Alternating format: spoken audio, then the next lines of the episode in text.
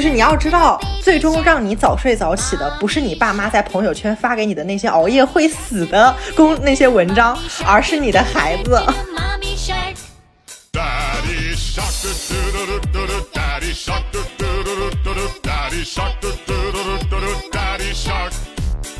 从小到大，我一直觉得没有声音比闹铃更恐怖了。我现在觉得比闹铃更恐怖的，就是你自己的娃在旁边醒了的声音，你知道吗？就是。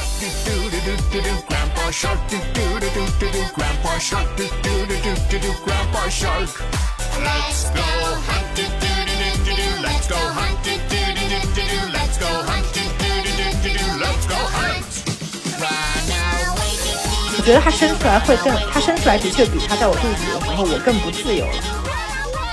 但是我获得的快乐也比他在肚子里感觉那种快乐是不一样的，就是是不同的快乐。他在肚子里我有他在肚子里的快乐，生出来后我有不一样的快乐，而且我觉得他生出来还挺好的。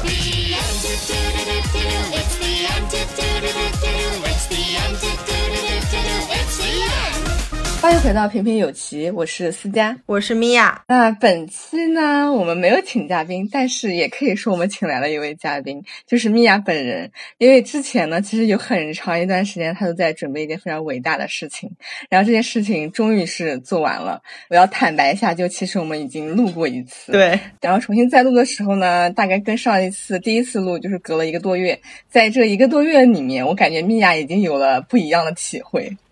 米娅一上来就说她今天要赶紧开始吐槽了，她已经准备的来不及了，要赶紧吐槽。所以我现在也迫不及待想听一下她这个今天早上一早上这个着急忙慌的过程，到底让她产生了怎么样的心理？对，是这样子。我为什么这么着急？是因为。是因为我觉得录音时间至少大概要两个小时左右，但是娃可能待会儿就要吃奶了，然后我又怕他爹一个人搞不定。但现在相当于情况是我和我老公两个人相当于在家里独立就独自带娃这样子，独立带娃人。对，只保留了白班的一个就是烧饭做保洁的阿姨，就是我们自己决定自己上战场。然后现在应该是独立带娃的第七天。然后我还活着，而且还能来录节目，而且还能来补录生育这一期，我真的很想给自己点个赞。哎，我真的很想知道这个独立带娃到底要经历什么。呃，那就拿今天举例吧，就是今天早晨不是我约好了要跟思佳呃九点半的时候录音嘛，然后我就自认为自己安排的很好，因为我们家宝宝其实说实话算是天使宝宝。呃，就是他基本上现在两个月，呃，他就已经作息还是比较可以有迹可循，已经比较能够按照就是所谓的那个什么美国城市育儿法的那个 easy 模式来了。就所谓的 easy 模式呢，就是吃、玩、睡，然后，然后就是你自己的时间嘛。所以说，我就算了一下，他大概每次吃奶可能要半个小时至少，呃，吃完奶可能陪他玩一会儿又要半个小时，然后哄睡又要半个小时，所以那差不多今天八点钟的时候肯定得给他来一顿，要不然他九点半的时候就不会睡好。他不会睡好的话，那今天这个录音就不太能够成功，可能就要把他哄睡。所以呢，我就一大早就跟打仗一样。但是呢，就是事情总是这样子的，就是有了宝宝你就知道。他不会按照你的 schedule 来的，因为他不是机器人，他是个人，所以呢，他想吃的时候，他就是想吃，他可能今天就是比昨天早了半个小时，你也是拿他没有办法的。况且我们家宝宝已经很好带了，结果今天就是发生了这样的事情，就是一般正常情况下，他呃凌晨两三点的时候会吃一顿奶，然后早晨他一般可以睡到七八点，结果今天特别奇怪，他凌晨喝完奶了之后，六点半他就在哼哼唧唧把我吵醒了。就是问题是五点半的时候，他用他的屁已经把我崩醒了一次。我好不容易 重新入睡，你知道，就是重新刚刚入睡进入深睡眠，可能一两分钟的我就被叫醒，是什么感觉？我又得迷迷糊糊的把他抱到床上来，然后给他喂奶。喂完的时候就在想说，那拜托你多吃一点，然后呃你可以多睡一会儿。然后这一顿吃完之后，我就不敢把他放回他的小床了，因为我怕他醒。这个时候他就陪着我一觉睡到了七八点，我又睡眼惺忪的时候，我本来想说大哥怎么着也应该能睡三个小时吧，因为正常情况下吃饱吃饱是可以睡三个小时，正好能睡三个小时，睡到九点的话，我就可以成功的把它丢给我老公，因为我已经跟我老公说好了今天我要录音，所以今天这段时间是由他来接管这个小孩的。结果结果好死不死，到八点的时候我就感觉到我旁边发出了一声“咦咦哎哎”这种声音，我就想，哇，我的妈，完蛋了！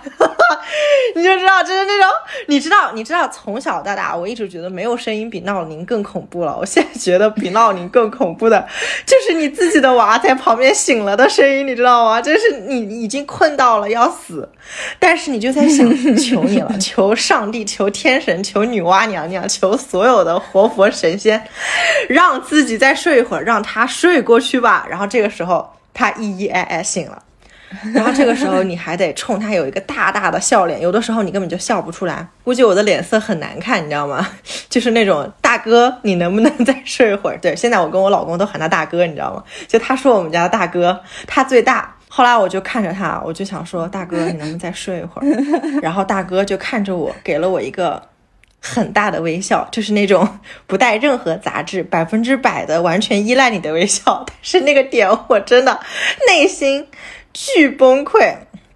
好，结果这个时候我就只能打起精神，然后我就在想，要不要再过十分钟？结果不行，他不行。然后这个时候我就只能掏出我的杀气。就是 亲喂，就还是只能喂奶。就是当妈妈什么办法都没有的时候，那个时候只有女性的某一个部位能够解决所有的事情和噪音。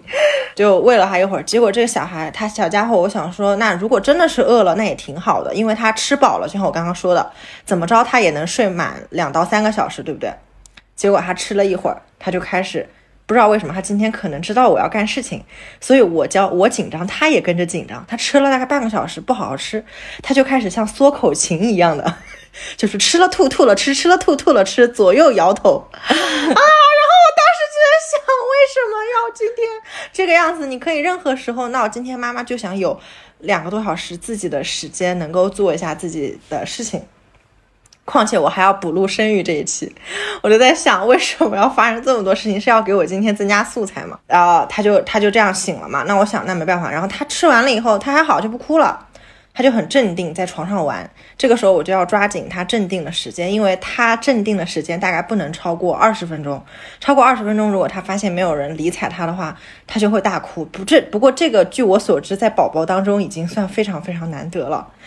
就是他可以自己在那玩二十分钟，就把那个安抚玩偶放在他的旁边，然后抓着他给他抓着，然后我就跟他说：“我说妈妈先去洗漱了。”就我一定要跟他说，因为我发现我现在不跟他说的话，他会害怕。在接下来的十分钟之内，哦不对，可能八分钟之内，我就刷牙洗脸，呃，然后开始把他的那个呃。就是吃奶的东西准备好，然后口水巾换掉，换新的口水巾，然后各种我讲这些东西，可能思佳都一脸懵逼，不知道我在说什么。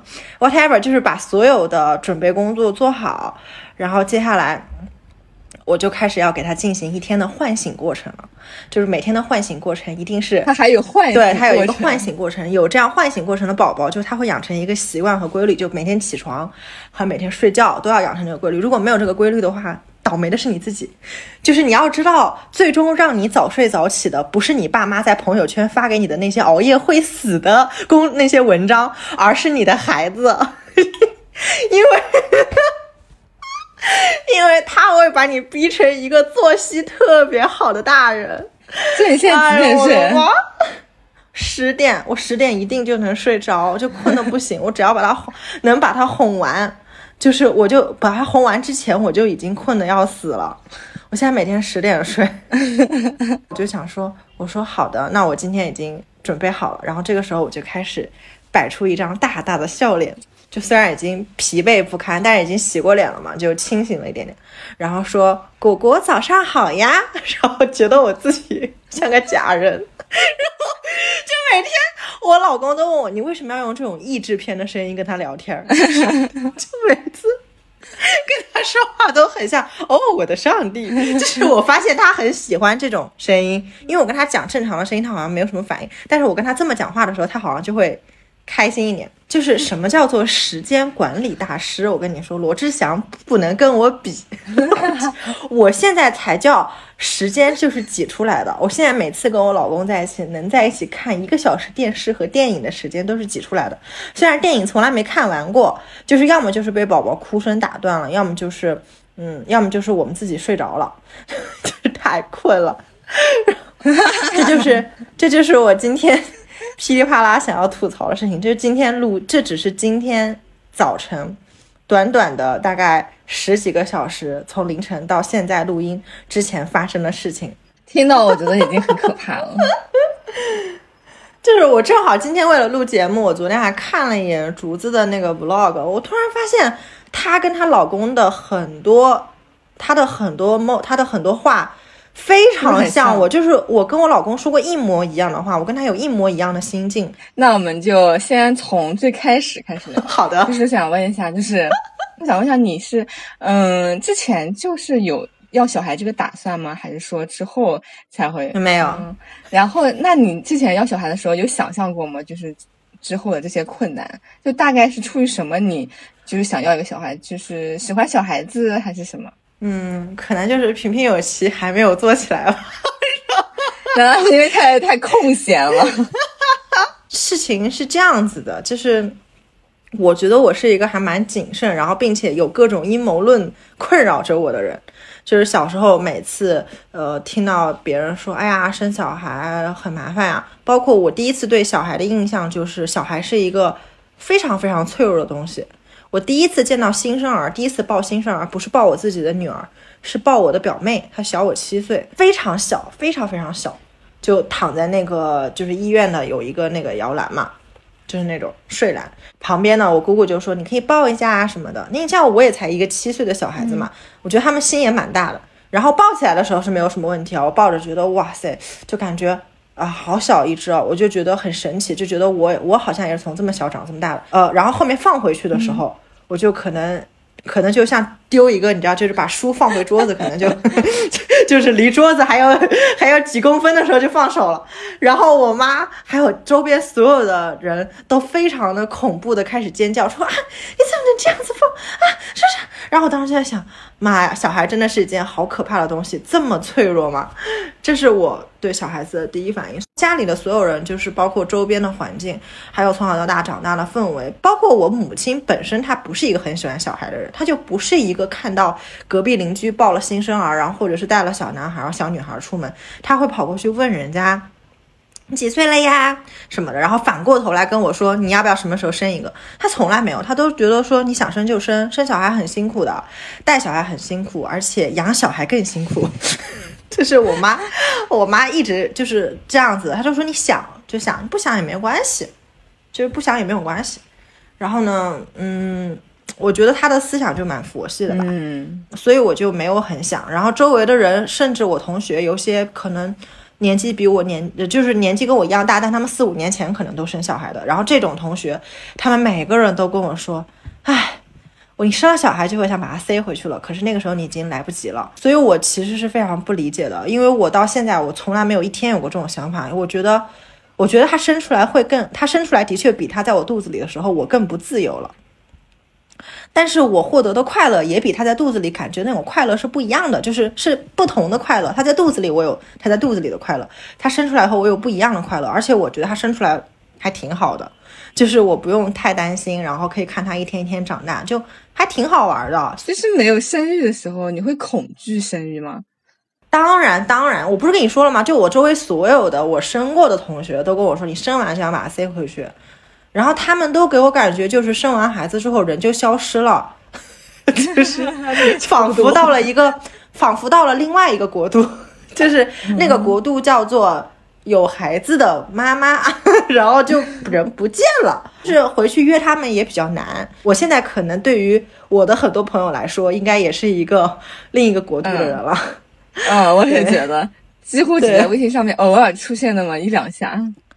对对对，但是我在尽量改善这种情况，但我也没有很操之过急。就是接下来我会跟大家说，就其实佛系带娃也挺好玩的。那你既然之前一直是有一个恐惧的心理嘛，那你到底是为什么就是决定说要去生一个小孩呢？因为因为我没有办法百分之百的做出一个决定，就是我要丁克。其实我跟我老公是有商量的，他是完全尊重我的，就是如果我想不要孩子，他也可以接受。但是我们俩都没有办法下这个决心，就是说，呃，比如说我们说我们要不要小孩，那我们可能说我们不要，就是暂时不要。但是你说你你们一辈子都不会想要一个小孩吗？我们在这件事情上，我们两个人都是没有办法，就是言之凿凿的说不。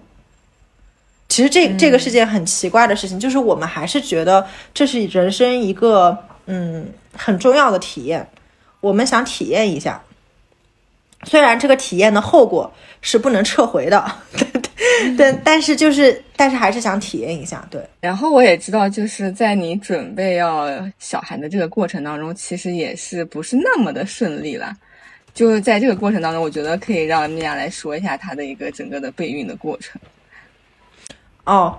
呃，是这样，就是因为我之前太佛系了，就跟我老公都是商量好的，也没有觉得说想急着要小孩，所以呢，我们就，嗯，大概等了，大概结婚后一直就是没有没有没有在做这个准备，然后我们一直觉得所有事情，呃，我跟我老公都是商量好，都确定好要做好准备才会去生，甚至我们当时想说要避开什么什么几个月份。比如说不想要处女座的小孩，当然这个是我一方面的，对，然后然后所以后来当时我们就想着备孕的时候就呃就我们就尝试了，结果尝试第一次的时候我怀上了，就非常就非常神奇，第一次就中了，结果我就想说哇，可是中的那个过程并不是非常美好，因为中完之后第二个月我我我完全不知道自己发生了什么，就是一直在感觉像来大姨妈一样，然后来了可能三四十天都不停。然后我当时心还很大，我觉得可能这就是一次比较长的姨妈。结果等我去医院，人家才告诉我说你宫外孕了。嗯，当时其实是有点崩溃的。但那个时候我我觉得我的心态真的很神奇。我当时第一反应就是我也太牛批了，第一次搞就中了。你的心态这我因为我是觉得我自己没有问题，只是他现在跑到外面去了嘛，那下次跑到里面去不就好了吗？这是我当时的想法。我也不知道我怎么这么。乐观的真的是很神奇，然后后来呢，就是医生跟我说，你有可能有一边就是一个人输卵管是有两边嘛，嗯，就是然后呢，它有一边可能已经堵了，就是我要跟大家讲一个过程吧，就是每个月女性会分泌卵子，然后卵子它会经历一个通道，它其实是在它其实那个精子是在那个里面就已经跟它结合了的，然后从通道里面就是一个胚胎一直到到你的子宫里去了。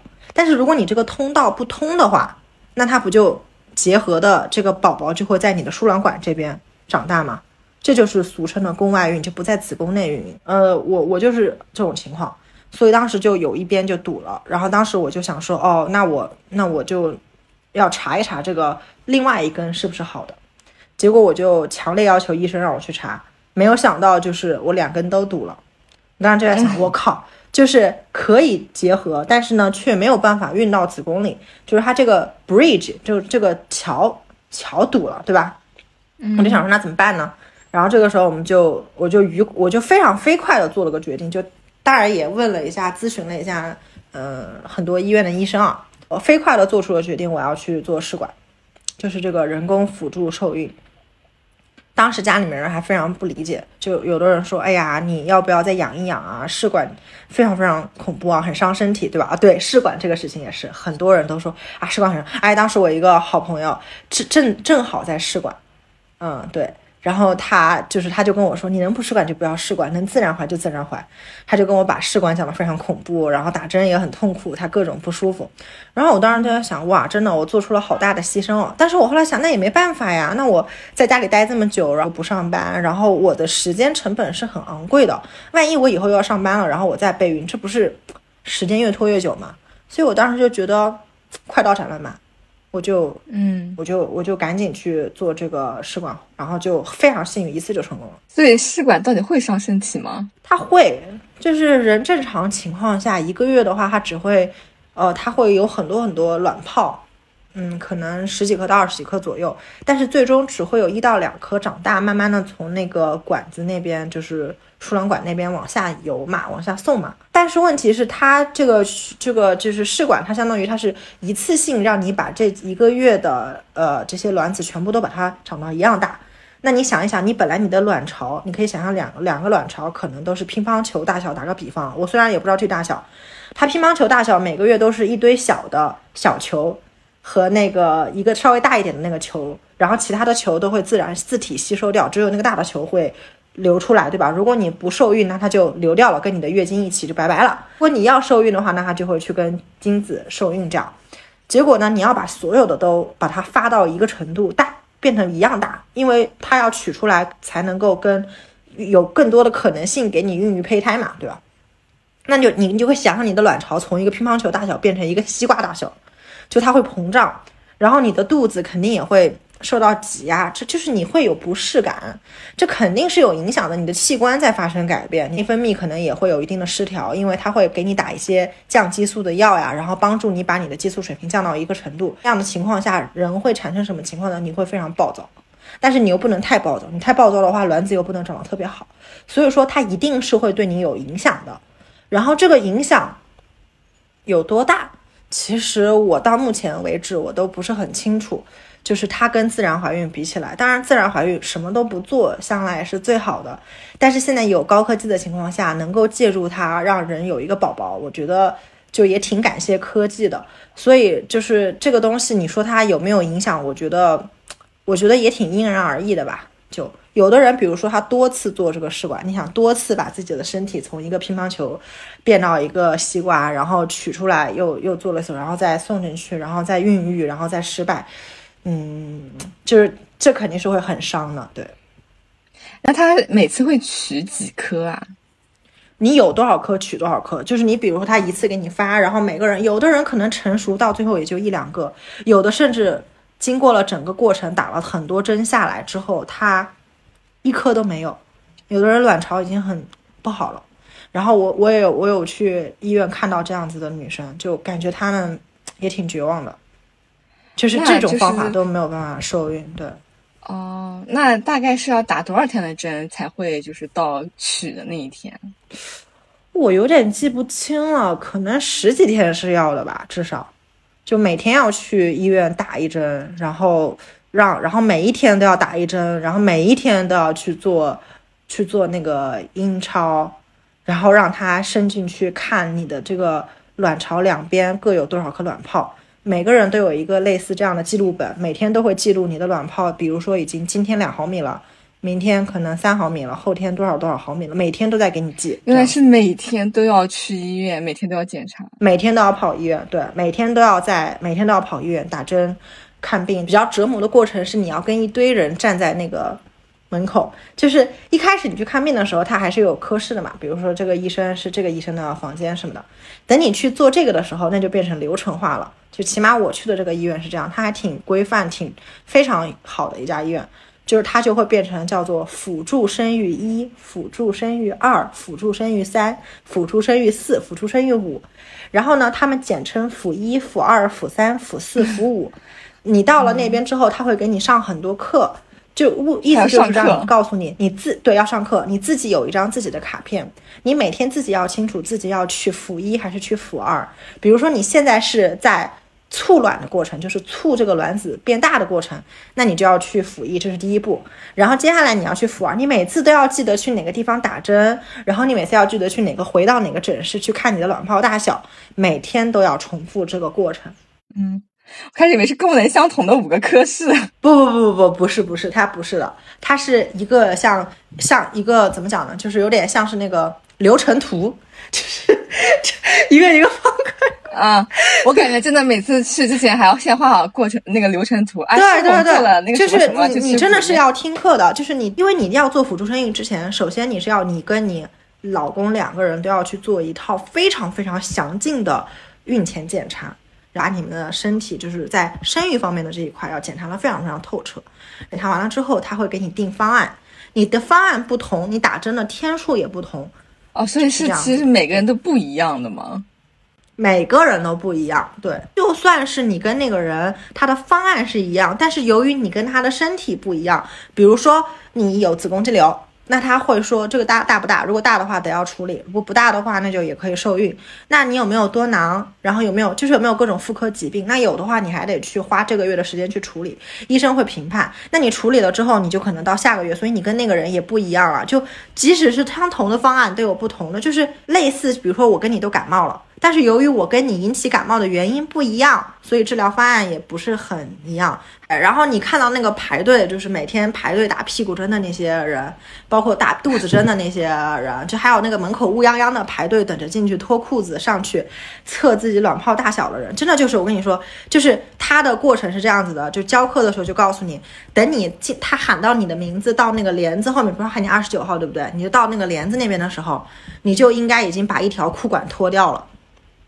然后呢，等到前面那个人提裤子出来的时候，你就得立刻上那个台子，然后把双腿扎开，就是像一个鸭子一样瘫在那个地方。我那个时候就是我看过有一个人吐槽那个辅助生育的一个 B 站的一个 UP 主的一个视频，我快笑疯掉了。他就他就不知道从哪里截取到一个那个鸭子流水线生产的那个那个动图，他说。当时他去做辅助生育的时候，他就感觉自己就跟那个鸭子一样，就是真的就是一模一样。他都不跟我在同一个城市做的，但是那个过程是几乎都是一模一样。就是前面那个人已经在躺在那个地方了，你后面还喊到你的名字，你就得进那个帘子。这个时候前面那个女生也很尴尬，你也很尴尬，你也不知道看哪里，他也不知道看哪里。然后这个时候呢，这个时候等到那个医生说下来的时候，他可能还在那里很慌忙的提裤子，对吗？然后这个时候你就已经要。走上去，非常大拉拉的腿一掰，然后就是那种 come on 来吧，看吧，看我的卵子有多大，然后你就觉得自己像一个。像一个鸡或者像一个鸭，每天都过来被检查自己体内的那个有没有长到多大。我在想，哇塞！当时我跟我妈讲这一段的时候，我妈觉得特别精彩，真的。我妈说，不都是这样子的吗？你现在像鸭子，我们那个时候生孩子都像鸭子，好吗？产房一堆人，每一个人过来说啊，你这个头露出来点，哎，那个 那个头快出来了，来加把力。他说这算什么呀？你们现在。对，所以我就觉得，嗯，这个是我觉得印象很深的。所以你当时看到那个的时候，你就在想，生育率真的很低吗？当时我脑子里一直在 浮现这个问题。这么多人都在 desperately 想要生一个孩子，生育率真的低吗？哎，就很很很神奇。不过我觉得逻辑上理解也正常，有很多人想生生不出来，不想生的可以有条件，他又不想生，所以这个生育率下降也很正常。哎，那嗯，就是这个被受孕，整个就是到受孕的过程，你大概花了多久啊？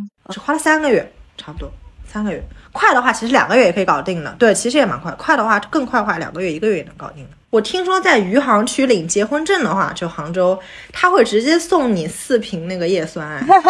真的吗？真的，真的，真的。但是在别的好像我没有听说有这个。看来为了提升生育率，大家都很拼命。是的，那就是到你真的受孕成功之后，后面的路好走吗？还是会比前面更难？嗯，坦白讲，其实现在回想起来觉得很幸运，但当时可不是这么想的。当时移植完之后，嗯，就开始比较忐忑。嗯，虽然说当时并没有抱希望说一次就能成，因为一次就能成的概率并不是那么高，大部分人试管可能两次、三次，甚至有人四次、五次也没有成的也很多。后来发现怀上了以后特别开心，但又很小心翼翼。那个时候就开始进入到了一个，呃，非常谨慎的过程。就是自然受孕的话，其实是通过一个值来判断的，叫做 HCG。就比如说你在验孕棒里看到了你怀孕，但不一定是真的怀孕，你要去医院抽血。那抽血它测的一项就是 HCG 绒毛值，这个值它如果大于五的话，就证明你是真的怀孕了。嗯，所以一般是科就是科学上正常，大家都是以这个来判断是否受孕的。那么这个值它是会怎么变化的呢？就是随着你受孕的第一天起，你接下来的每一天，这个值应该都是可能翻倍。就比如说第一天十，第二天二十，第三天四十，要翻倍这样良好，才证明这个胚胎它是在很好的长的。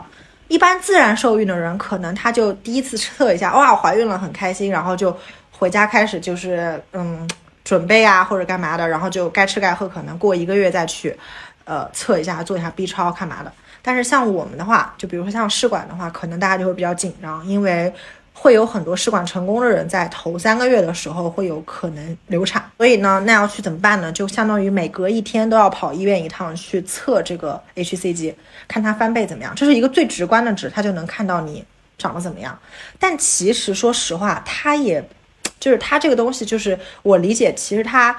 就是人在生长的时候，比如说我今天长得好，不代表我每天可以匀速这么长。你两天的时候它长得不一样，但是它四天的时候，你看它的值是正常的嘛？但是如果你每隔一天去测的话，它不一定有每有一天的值会达到你的要求嘛。所以当时说实话，我每天去测，呃，结果有一两天就不太好了，当时就非常非常紧张，就赶紧去呃重新挂那个医生的号，然后去让他给我调整方案。就是本来他会因为你这个针要一直打到，呃，好像是怀孕受孕后要两个月左右才可以停吧。就是你的所有治疗，像就是你怀上之后还要继续打针吗？怀上之后你并不能从这个呃地方就是离开，就是你的医院会，他们叫做毕业，就是你能从这个地方毕业。你毕业是需要从这个之后你要稳着，能够在 B 超里看到，就是做完第一次 NT，相当于一个月两个月的时候，就胚胎大家他觉得安定下来了，他才会放你走。这也是。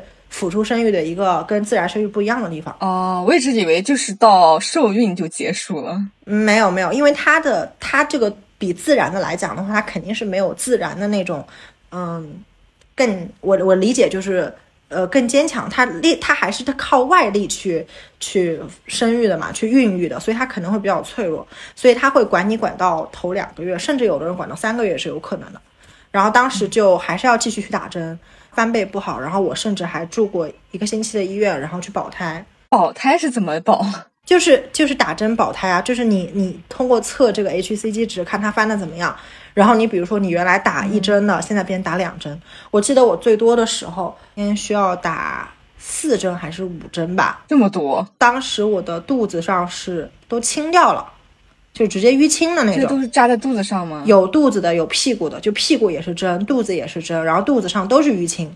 它扎的好的话，就一个小点，主要是每个手法太随机了。你去那个地方打针，对吧？你有的时候分到一号台护士，一号台护士还有可能换人；有时候分到三号台护士，那没办法。你如果分到那个护士，他那个手重的话，哼，那你那个淤青过两个星期、两个礼拜他都在。